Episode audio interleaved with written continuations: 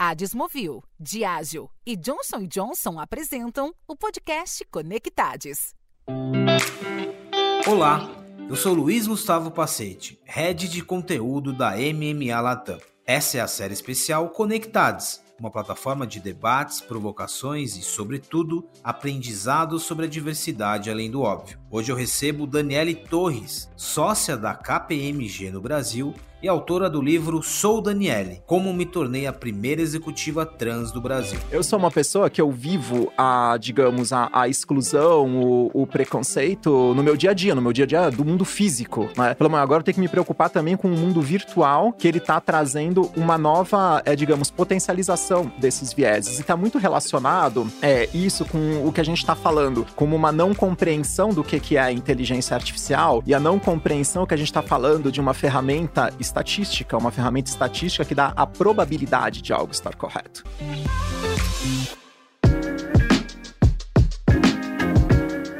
Olá pessoal, bem-vindos a mais um episódio do Conectados. Fabiano, série muito legal, é, dedo na ferida, série de provocações, mas é o objetivo aqui, né? Trazer insights, trazer conhecimento, mas discutir e provocar sobre tudo. Exatamente. E hoje eu acho que a gente vai ter um episódio sensacional aqui com a nossa convidada, viu? Faz um tempo que eu já queria fazer uma entrevista, me aproximar, conversar, porque a nossa convidada tem um histórico e uma história de carreira muito interessante. E Daniele Torres, sócia da KPMG no Brasil, autora do livro Sou Daniele, como me tornei a primeira executiva trans do Brasil, pela editora Planeta. Agora vai virar Dani.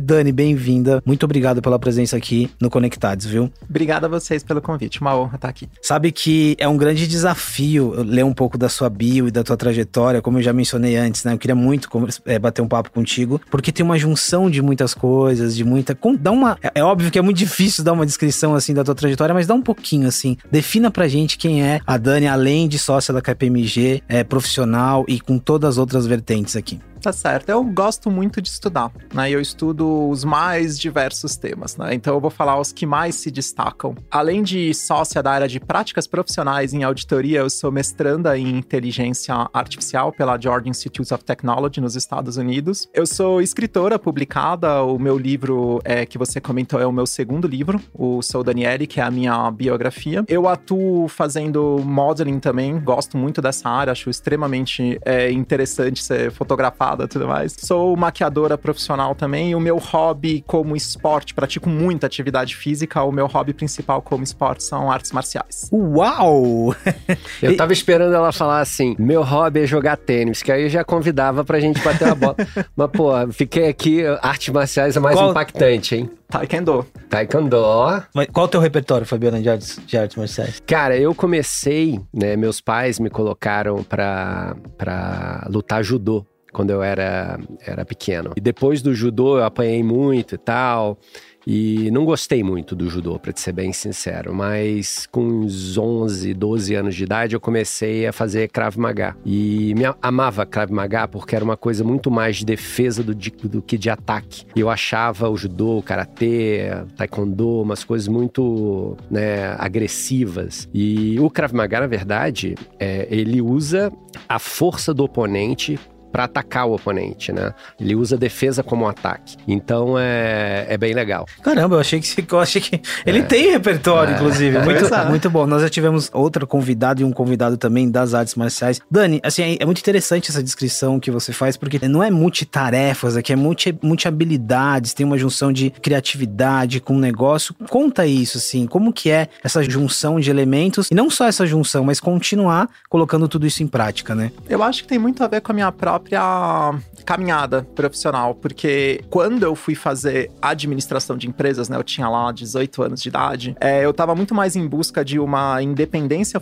financeira naquele momento do que de fato tive um chamado vocacional. Né? Na época, o que eu fazia, minha maior dedicação era no, na área das artes, principalmente na, na música. Né? Eu era guitarrista de banda, eu cantava, tudo mais. Inclusive, é, a minha androginia em relação ao meu gênero eu expressava muito por meio do, do rock daquela época, né? Que ele era bastante andrógeno, David Bowie, Fred Mercury, né? É, é, grandes nomes dessa, de, dessa geração, inclusive Axl Rose e tudo mais. Então o rock ele era muito, é, de certa maneira, transgressor a, ao próprio gênero, né? Antigamente. Hoje em dia o, o rock foi para outro caminho. Então quando eu comecei a trabalhar, eu imaginava que é, ir para a área de administração seria, digamos, um, um caminho para uma hora eu voltar para as artes, né? Eu jamais imaginei que a minha carreira executiva teria sido uma carreira de tanto sucesso. E eu falo isso sem o menor constrangimento, porque eu não imaginava mesmo que as coisas dariam tão certo para mim na área é, executiva. E de fato eu gostei, né? Comecei como administradora, comecei trabalhando como auxiliar administrativa numa seguradora. É, depois eu fui trabalhar como auditora na área de seguros e foi aí que eu comecei a me especializar. Hoje já vão fazer quase 20 anos que eu atuo na área de seguros. É, eu sou líder das Américas em relação à IFRS 17, que é a contabilidade internacional de seguradoras na KPMG, a empresa que eu trabalho. E, e eu nunca deixei esse lado, digamos assim, artístico de lado. Né? É, cada hora eu fui expressando ele de uma maneira, né? A música hoje é muito menos incidente, mas eu, por muitos anos, eu continuei com bandas, cantei em corais e passei por vários tipos de corais, desde coral lírico até coral de música popular brasileira. Inclusive, fiz turnê com esse pessoal da, da música popular brasileira, né? E assim, sempre teve presente, né? E por muitos anos eu ficava me perguntando, né? Bom, vai chegar uma hora que a minha carreira, digamos, na área executiva, ela vai se esgotar. Eu imaginava que um dia eu vou parar com, digamos, e vou me dedicar a esses outros, a essas outras vertentes, né? Mas foi como eu disse, a minha carreira executiva ela nunca parou de se desenvolver. Eu sempre fui cada vez galgando posições mais interessantes, novas, digamos, conquistas, novas contas para cuidar. E quando eu vi, eu já estava, digamos, próxima ao, ao a, a, etapa final dessa carreira, né? Eu fui promovida a sócia. A partir daí, basicamente, você chega na, na, na alta liderança, não tem mais tanta, é, digamos, espaço para ser galgado. Então, eu já percebi que artes, a própria matemática, quando a gente fala de inteligência artificial, computação e a, o meu conhecimento em contabilidade, eles vão caminhar em conjunto por um tempo indefinido. Eu já volto na inteligência artificial, que é até quase um, uma, um capítulo à parte, mas a música que você adicionou aqui, a arte, o lado criativo, juntando com esse lado de negócio, como que você, aí olhando na perspectiva de líder, né, como que você aplica isso no dia a dia? É fácil que essas camadas apareçam, não é? Porque aqui, mais do que tudo, é, é, eu tô impressionado com a tua trajetória, mas na verdade a gente tá falando de, de profissionais cada vez mais diversos de repertórios e de origens em relação a, a, capacidades, né? Então, como que você vai aplicando e se isso é consciente também no dia a dia? É, da, da minha parte, assim, é, o aprendizado ele já é pra vida, né? A gente já não tá mais numa época, né? Porque assim, eu, eu olho gerações anteriores às minhas, as pessoas faziam uma faculdade, né? E trabalhavam, sei lá, por 30, 40 anos até a aposentadoria com uma relativa estabilidade mais ou menos na mesma função. Claro, tem variações, mas é, de uma forma geral é possível dizer que a gente conhece muita gente de gerações anteriores que sempre atuaram é, de uma maneira com maior linearidade, né? A minha geração ela já não tem mais esse privilégio, né? Não adianta eu ter feito a minha faculdade de administração, contabilidade, imaginar que hoje eu tô com quase 40 anos de idade e eu acabei, né? Eu não preciso mais estudar, né? Então estudar, ele faz parte, né? E a gente, hoje em dia, não adianta a gente saber mais uma coisa, porque muda tudo muito rápido, né? É, o que eu falava, né, trazendo até para a área profissional sobre seguros há 10 anos atrás, não tem mais nada a ver com o que eu falo hoje em dia, não vai ter mais nada a ver com o que eu vou falar daqui a 10 anos, né? É, então a gente precisa dessa flexibilidade e a hora que a gente agrega outras áreas de saber, outros conhecimentos, a coisa começa a ficar muito interessante. Então, isso não é um processo consciente que eu aplico no dia a dia, ah, eu vou trazer, sei lá, a Dani musicista nesse momento, agora é a maquiadora, não.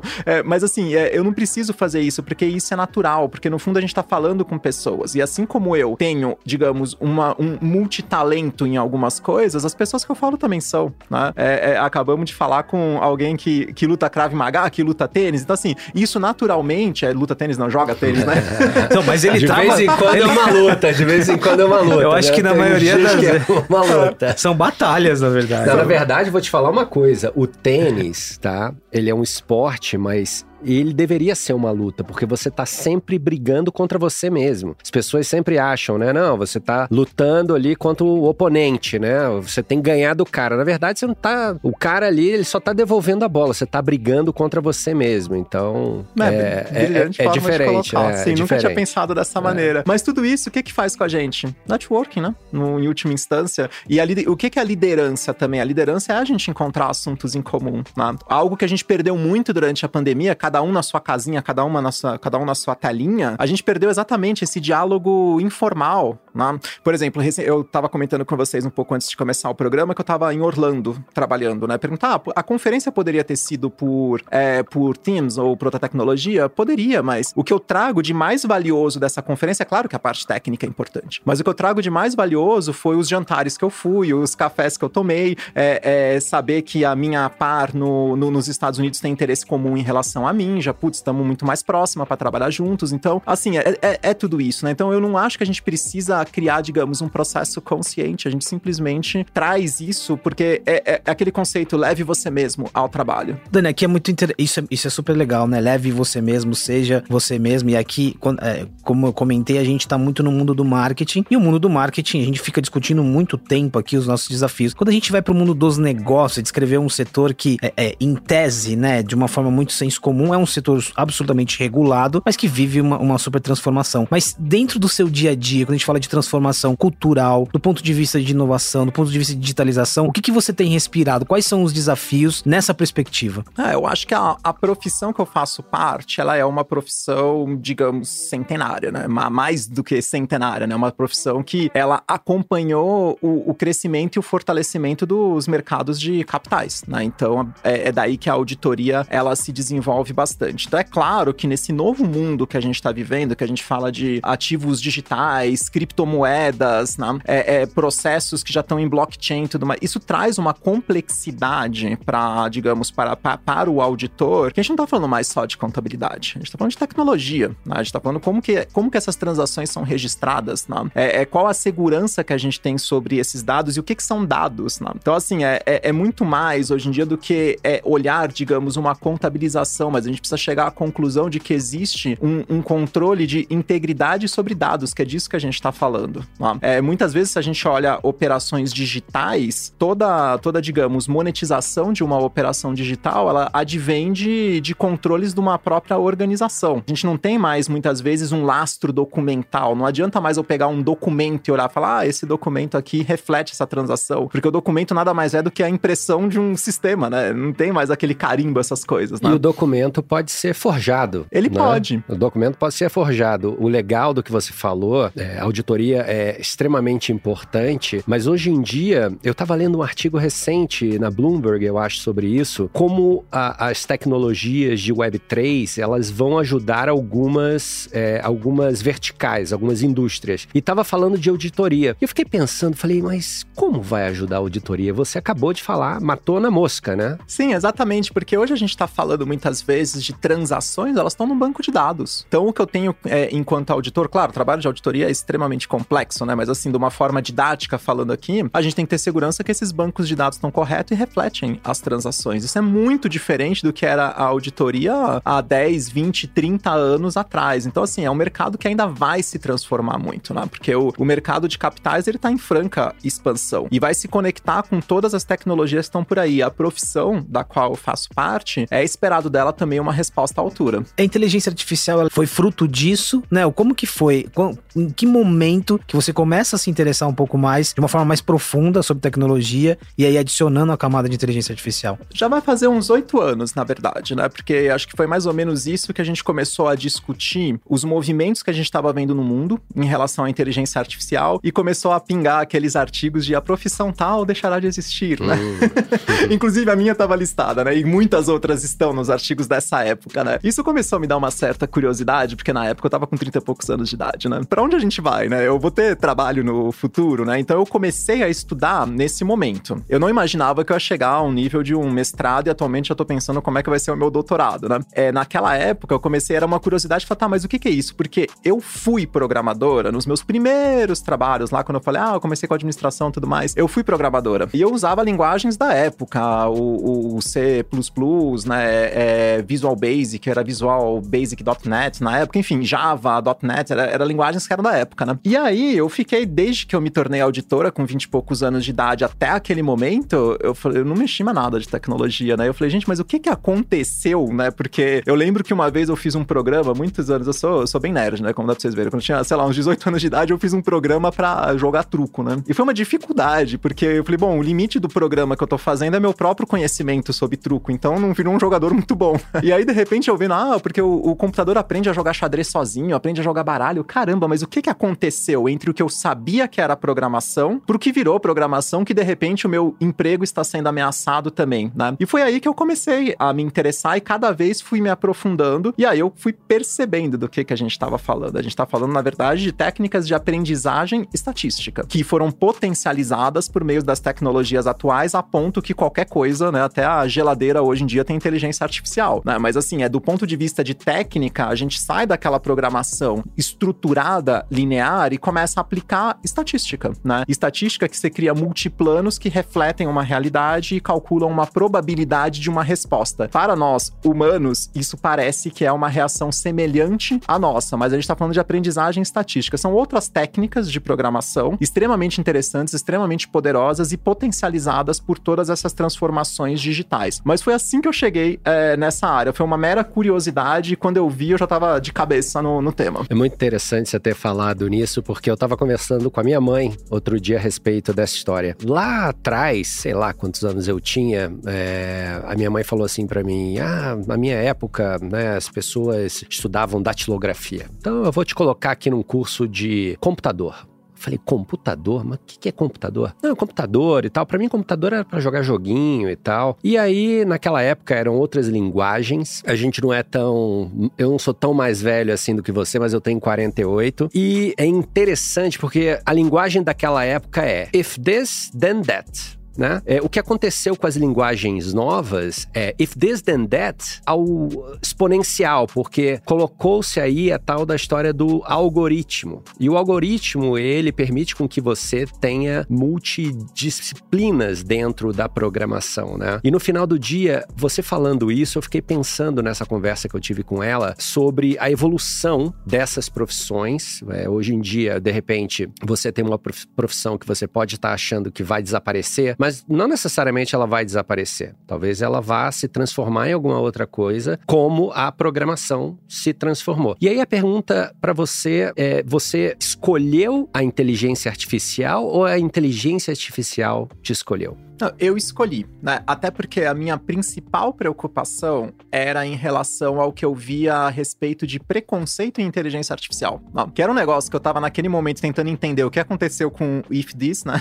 É, e de repente falou, pô, menina, tem preconceito no meio do, dessa história. Como é que isso funciona, né? Como é que algo que era, era estruturado se tornou não estruturado e ainda é, é ainda tem bias, ainda tem vieses, ainda tem preconceito, né? Então, é, é foi dessa forma, né? A, a, preocupação com a profissão, é claro que eu tive, né? É, é no sentido que acho que isso que a inteligência artificial teria me escolhido, mas como a gente falou, as profissões se transformam, né? E, e não ser, eu não acredito, né? É, fazer futurologia é sempre difícil, mas eu não acho que no futuro todos nós seremos programadores, né? Até porque a inteligência artificial, inclusive, programa, né? E programa é, estruturadamente, é muito interessante, completa códigos por meio de inteligência artificial, né? Então, é, eu acho que a gente vai ter outros tipos de demandas e necessidades que o mundo vai trazer, né? Que a gente ainda não consegue visualizar, mas a minha, a minha busca era para entender por que que isso acontece, né? Porque eu sou uma pessoa que eu vivo a, digamos, a, a exclusão, o, o, preconceito no meu dia a dia, no meu dia a dia do mundo físico, né? Falei, agora eu tenho que me preocupar também com o mundo virtual, que ele tá trazendo uma nova, é, digamos, potencialização desses vieses. E tá muito relacionado é, isso com o que a gente tá falando, como uma não compreensão do que, que é a inteligência artificial e a não compreensão que a gente tá falando de uma ferramenta estatística, uma ferramenta estatística que dá a probabilidade de algo estar correto. Então, por ser a probabilidade de algo estar correto não significa que está certo, né? O computador ele pode processar, né? Eu falando da tecnologia atual disponível, né? Não, não, não exercendo futurologia aqui. O computador pode processar numa velocidade incrivelmente maior do que a nossa, mas não significa que ele está mais certo do que nós. Ele também se baseou num aprendizado com base em algo, com base em um conceito, e o output, vamos dizer, é uma probabilidade daquela resposta ser verdadeira ou não. Então, assim, é, é daí eu comecei a me interessar e comecei a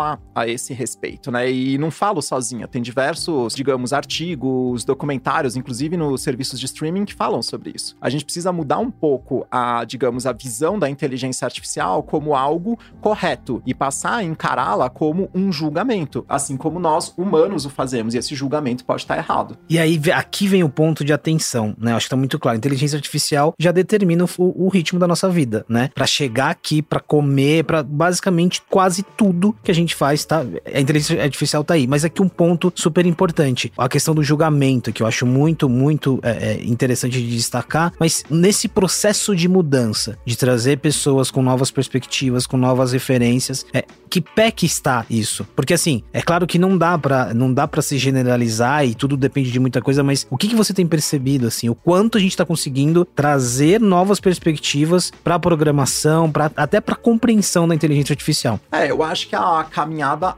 é longa, né? Nós que imagino que somos todos aqui de uma geração semelhante, nós somos uma das últimas gerações dos despertos, né? E aqui eu vou trazer aquele filme Matrix, né, de 1900 e quanto, 98, né, que imagino que muita gente da nossa geração assistiu, que basicamente era isso, né? É, a, a Matrix, ela era um grande algoritmo ultra poderoso, né? E ela é, digamos assim, a metáfora é que ela estava controlando a nossa vida. Algumas pessoas despertavam e percebiam que era um algoritmo, outras se tornavam, é, digamos, imersas nesse algoritmo. E isso é uma metáfora, foi extremamente futurista esse filme, né? Isso é uma, é uma metáfora de algo que aconteceu a partir do momento que as redes sociais se tornaram predominantes na nossa vida. Muitas vezes a gente imagina o dia que o algoritmo ele vai passar a ditar a nossa realidade numa espécie de um metaverso, como é, digamos, na ficção científica o, o Matrix, né? Mas muito antes disso acontecer, a gente já passou o algoritmo tendo ditado os nossos, como você mesmo colocou, nossos gostos, o que a gente vai fazer o que a gente vai comer por meio das redes sociais, né? Que, assim, do, de uma forma bastante didática, é, é, são cálculos de probabilidades associativas. Se eu curtir um determinado assunto, eu tenho maior probabilidade é, de gostar de um determinado conteúdo, de ter uma determinada visão. E o que, que isso vai criando? A bolha, né? É, se eu olhar para o meu mundo, se eu olhar para o que o meu algoritmo me permite ver do mundo, né? Muito provavelmente é completamente diferente de outra pessoa, mas suficientemente similar a outros é, que cria uma bolha de validação, que parece que a minha realidade ela é uma realidade mais válida e mais importante do que a realidade do outro. E todos nós estamos sujeitos a isso, e isso leva a diversos fenômenos sociais, dentre ele a polarização, né? Que eu entro numa, num sistema de, é, digamos, de autoafirmação. A minha verdade é absoluta. E se eu acho que não é, basta eu abrir minha rede social que eu vou ver todo mundo pensa como eu. E tem os outros que pensam diferente. Isso já aconteceu. A gente já tá falando de um fenômeno que já tá a pleno vapor ele deve ter começado o quê? Há uns 10, 12 anos atrás e atualmente, digamos, predominante na nossa vida, né? Agora, ao mesmo tempo, né, digamos, é, é, começamos a trazer a consciência de que precisamos despertar. Inevitável isso. E aparentemente vai ser cada vez mais, né? Estamos falando agora sobre o metaverso. É muito provável que é, num futuro próximo estejamos sabe, virtualmente conectados, né? Dentro de uma realidade que passa a se aproximar daquela própria Matrix que a gente descreveu que parecia algo tão absurdo em 19 1998. Mas, ao mesmo tempo, a gente vai ter que compreender que os problemas que existem no nosso mundo, eles são replicados em qualquer mundo digital. Pode ser num mundo digital das redes sociais, como num mundo digital extremamente avançado que a gente ainda não chegou. Os problemas serão replicados. E o que, que a gente vai ter que fazer? Continuar lutando contra isso. Né? Continuar lutando, porque emocionalmente nós somos os mesmos. Eu convido, não sei se vocês já leram, provavelmente já leram, as meditações de Marco Aurélio, né? Que foi um imperador da Roma. Ele escreveu, salvo me engano, 160 depois de Cristo. E eu sei que é, é, tô com esse livro muito fresco na cabeça, porque eu li no avião. Eu peguei um voo diurno e fiquei, sei lá, quase oito horas lendo o livro. Parece que tá falando com alguém contemporâneo. Emocionalmente somos os mesmos. Então, a hora que a gente trouxer as nossas emoções para o mundo atual, a gente traz as mesmas emoções que nós humanos sempre tivemos, os mesmos erros que nós humanos sempre tivemos. E a inteligência artificial não vai resolver isso para nós. Ela vai replicar esse comportamento. E o que, que a gente vai ter que fazer? Continuar falando a esse respeito, continuar reconhecendo esses problemas. Mas agora tem um agravante a inteligência artificial, ela potencializa. Alguém aqui falou de exponencializar. Ela potencializa, né? Então, se antes eu sofria o, digamos, né, no meu caso, a, a transfobia de uma pessoa, é, se um algoritmo que for relevante no meu dia, ele é transfóbico, ele basicamente me encurrala. Eu não tenho a possibilidade de chegar a ser o algoritmo, ó, pode pensar um pouco diferente, né? Porque ele é uma matemática, ele, ele pode até ser inteligente, mas ele não é consciente. Então, eu não consigo nem explicar de que maneira, não tem como explicar para um algoritmo, ele tá simplesmente rodando. Então, assim, a gente vai ter. E, e, e, eu acho que sim, é, está acontecendo. Esses diálogos têm acontecido na sociedade e cada vez vão acontecer mais. Só um ponto aqui, só um ponto, Fabi. É, esse é um exemplo uh, importante. Porque no mundo físico, né? E aqui no caso, na condição de uma pessoa trans, você já vive diversas violências. E aí, quando você espelha isso no mundo virtual, você potencializa. E a, a, isso dá dimensão do tamanho do desafio aqui. Eu achei importante você mencionar metaverso. Qualquer tecnologia, né? Qualquer tecnologia ou promessa de tecnologia vem acompanhado com uma utopia, né? No caso do metaverso, eu posso ser quem eu não sou, né? Eu posso, tem de fato esse lado, mas olha aqui, né? Potencializar os desafios que a gente tem aqui: o racismo, a misoginia, a transfobia e tantos outros assuntos. Fabi, desculpa não, não, não. Eu tô, eu tô aqui uh, mind blower entendeu? É, eu ia, eu ia falar, eu tenho a pergunta para te fazer: aonde estava a Dani todo esse tempo? Essa é a pergunta número um para você. Segundo, Dani, vamos sair da KPMG e vamos fazer uma startup de inteligência artificial para acabar com isso tudo. É, se fosse, se fosse uma equação, Dava o fácil. problema é que a gente não é. sabe, né? Até do que você falou do metaverso. Quando a rede social foi criada, né? O, o, o Facebook, que é, uma das primeiras grandes social, redes sociais de, de larga escala escala, né? É, é, que se disseminou em larga escala. Quando ela foi criada, a gente jamais imaginou que essa mesma rede social seria utilizada para, digamos, para manipulação de opinião. Então, assim, é, é difícil demais prever, porque quando tudo isso aconteceu, hoje a gente tem uma quantidade muito maior de pessoas, não só cientes do potencial é, de utilização de uma rede social para transformar a opinião das pessoas, para criar essas bolhas e atuando contra isso, né? No sentido de manter as pessoas capazes de tomar, ou pelo menos um pouco pouco mais capazes de tomar a sua opinião. A gente vai entrar numa nova esteira, né, que agora a gente está chamando de metaverso. É impossível a gente prever exatamente o que que esse mundo vai trazer. Assim como em 2010, 2012, 2014, a gente demorou muito tempo para perceber, né? É, quando eu comecei a estudar preconceito e inteligência artificial, eu falava isso, as pessoas davam risada. Parecia que eu tava contando uma, algo engraçado, né? Hoje em dia você fala 2020 e assim, e o mundo mudou muito rápido, né? Estamos em 2022. Você fala, as pessoas não, minimamente já ouviram falar falar. Não, realmente, parece que isso acontece. É, então, assim, é muito interessante a gente novamente, e a transformação tecnológica tão rápida, as novas tecnologias vão vir, a gente só vai, a gente vai demorar para compreender os perigos dela. Né? E a hora que a gente compreende já aconteceu. A gente, então a gente tá sempre lutando, sabe? É, com uma mudança que às vezes parece muito mais rápido do que nós. E, e, e é porque, por exemplo, a gente tá falando de metaverso sem nem, nenhuma definição sobre metaverso, né? Mas todas as tecnologias, entre aspas, relacionadas, elas estão em décadas, né? De imersão, é, VR, AR, própria cloud, inteligência artificial Games. Então, essa perspectiva que você dá, assim, quando as coisas acontecerem, elas já aconteceram. Na verdade, agora elas já estão acontecendo, né? Mas aí agora, o Fabiano deu o exemplo de explodir a cabeça e de fato essa conversa é, nos leva para isso. As lideranças que estão nos ouvindo e que não necessariamente têm tem essa relação direta com a programação, com a tecnologia, mas que tem o poder ali de, da caneta, né? Que tem muito, lideram, que, que lideram muitas pessoas. O, o que que a gente faz, assim? Que, e aí junta muito com o seu dia a dia ali de cultura, né? Na cultura corporativa você está muito, muito ali é, é, conversando e conversando qual é o papel dessas lideranças, né, dentro desse contexto que tá muito claro aqui que não é nada simples. É, é, eu brinco nas minhas redes sociais, eu sempre, quando eu posto alguma coisa sobre essa questão de viés inteligência artificial, eu sempre começo, entusiastas da inteligência artificial, olha que interessante. Aí eu apresento uma determinada situação. E eu sempre coloco no final, cuidado que nem tudo é como parece, né? Porque a hora que a gente entra na dimensão social de um determinado assunto, a coisa, ela muitas vezes se perde. Por exemplo, vamos dar um exemplo aqui didático muito simples. Um algoritmo para fazer a aprovação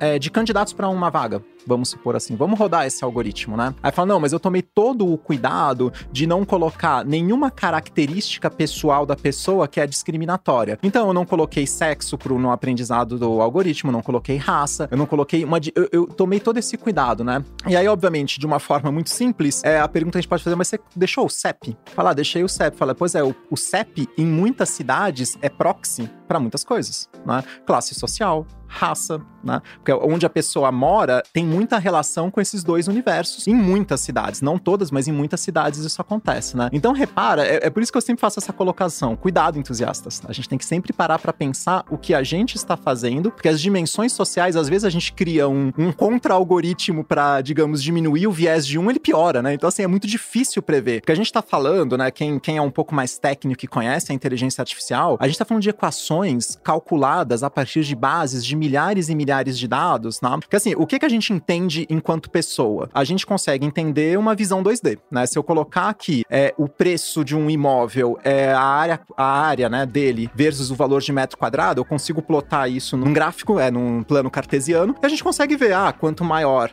a área, maior o valor. Isso é uma tendência natural e a partir daí uma regressão linear explicaria essa situação, né? A hora que eu tô falando de algoritmos de inteligência artificiais, eu tô falando de multiplanos, né?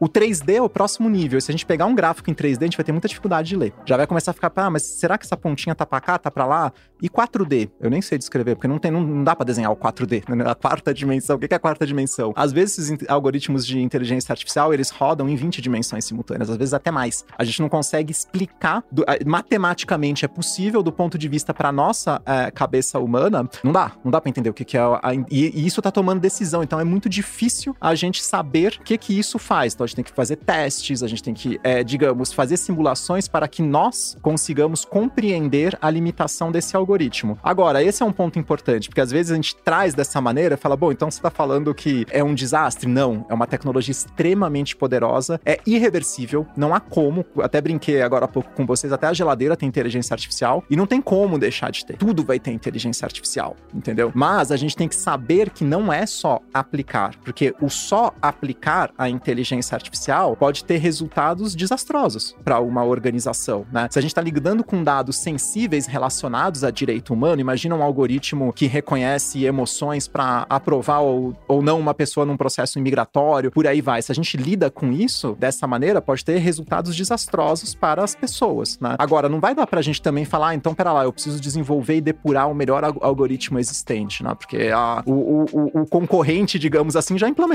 outro. Então a gente vai ter que fazer isso tudo numa forma simultânea, mas uma área que eu acredito que vai se desenvolver muito ao longo do tempo é a ética da inteligência artificial, já está se desenvolvendo. E não é meramente regular, né? Não, não adianta, é, existem regulações que estão em discussão, mas não é somente regular, porque a, a tecnologia ela muda muito rápido. É a gente compreender. Então, um gestor que, digamos, está para implementar inteligência artificial no seu é, departamento, na sua empresa, tudo mais, é inevitável, essa decisão vai ter que ser tomada, é, mas assim, é, precisa se falar, digamos assim, com pessoas que respondam quais são as limitações do processo também. Porque a inteligência artificial, ela não é genérica, ela é específica, ela serve para resolver um problema, mas ela não resolve todos os problemas. Hora que a gente fala, ah, chama a inteligência artificial que ela resolve, né? Mas ela é um cálculo matemático para uma determinada situação. Ela não resolve tudo. Acho que tem, algum, tem algumas reflexões aqui, uma delas, independentemente do, do grau de envolvimento técnico ou não, o, o poder que tem uma decisão que você toma, e aqui vale para qualquer liderança,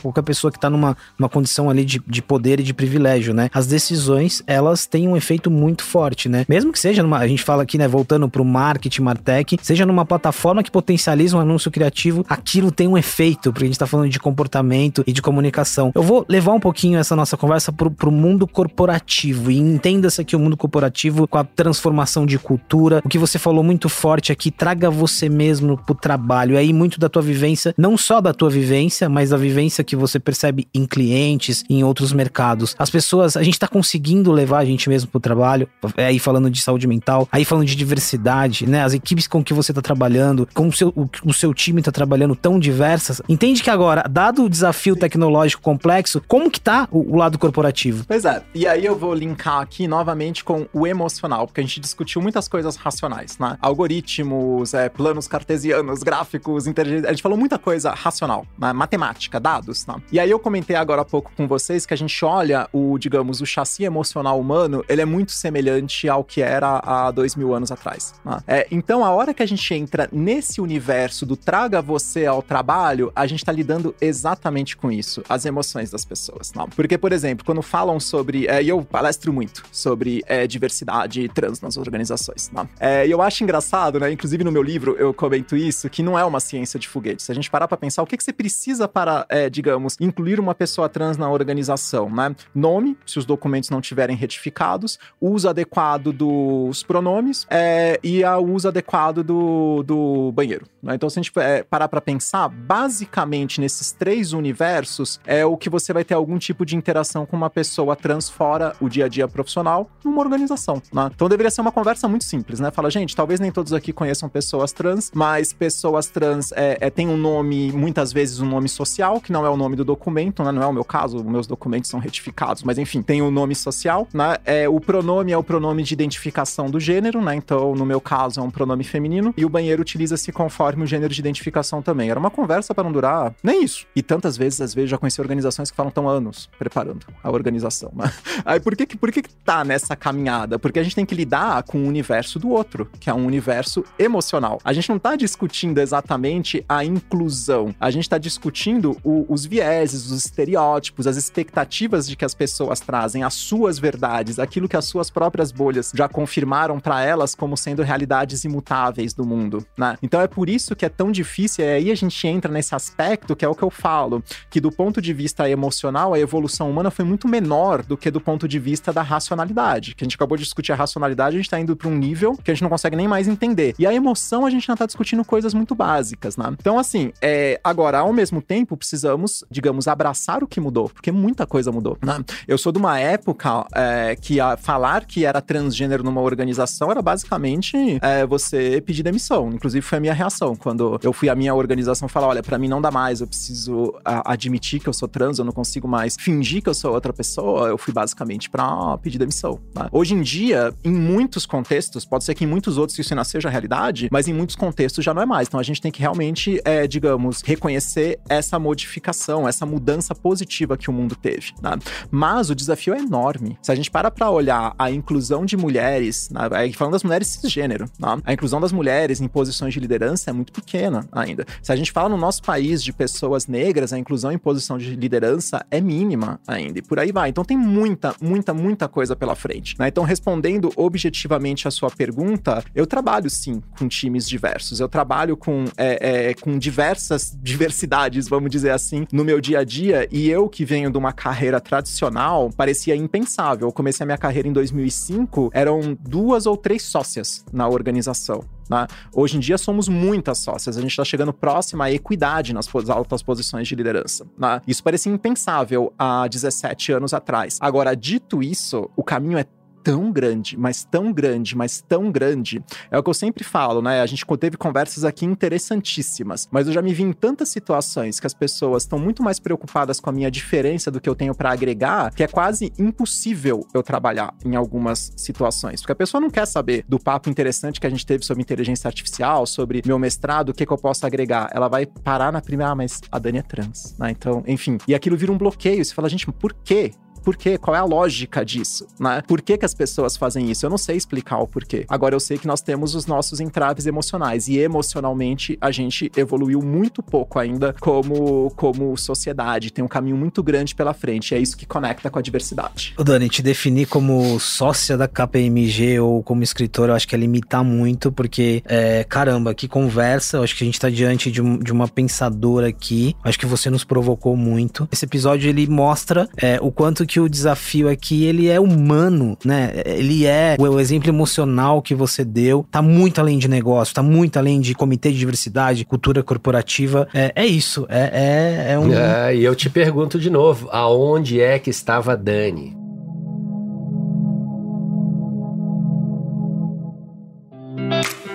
Dani, a gente, assim, muito obrigado. Eu acho que eu queria reforçar de novo, e nem foi esse o objetivo da Dani ao estar aqui, mas como me tornei a primeira executiva trans do Brasil. Eu acho que ler esse livro é continuar essa conversa, e aí sobre um relato muito pessoal, né, de, de vários aspectos aqui. Muito obrigado. Eu acho que a, a tua presença aqui enriqueceu muito, muito essa série. E do outro lado, tem muitas pessoas nos ouvindo com os mesmos desafios de mudança, de transformação e até mesmo de assumir alguns erros e papéis. Obrigado, Dani. Muito obrigado a vocês foi um enorme prazer, adorei o papo. É isso, não E foi... agora a gente vai gravar um outro sobre inteligência artificial, só sobre inteligência artificial. Meu, não tem nem o que dizer, tô com a cabeça explodida aqui. É isso, pessoal, mais um episódio do Conectados, um episódio super especial. Muito obrigado por você que nos acompanha, que já é aqui de casa. E quem chegou agora tem, como eu disse, tem uma série é, com vários episódios e muitas conversas legais. Nos vemos no próximo episódio do Conectados.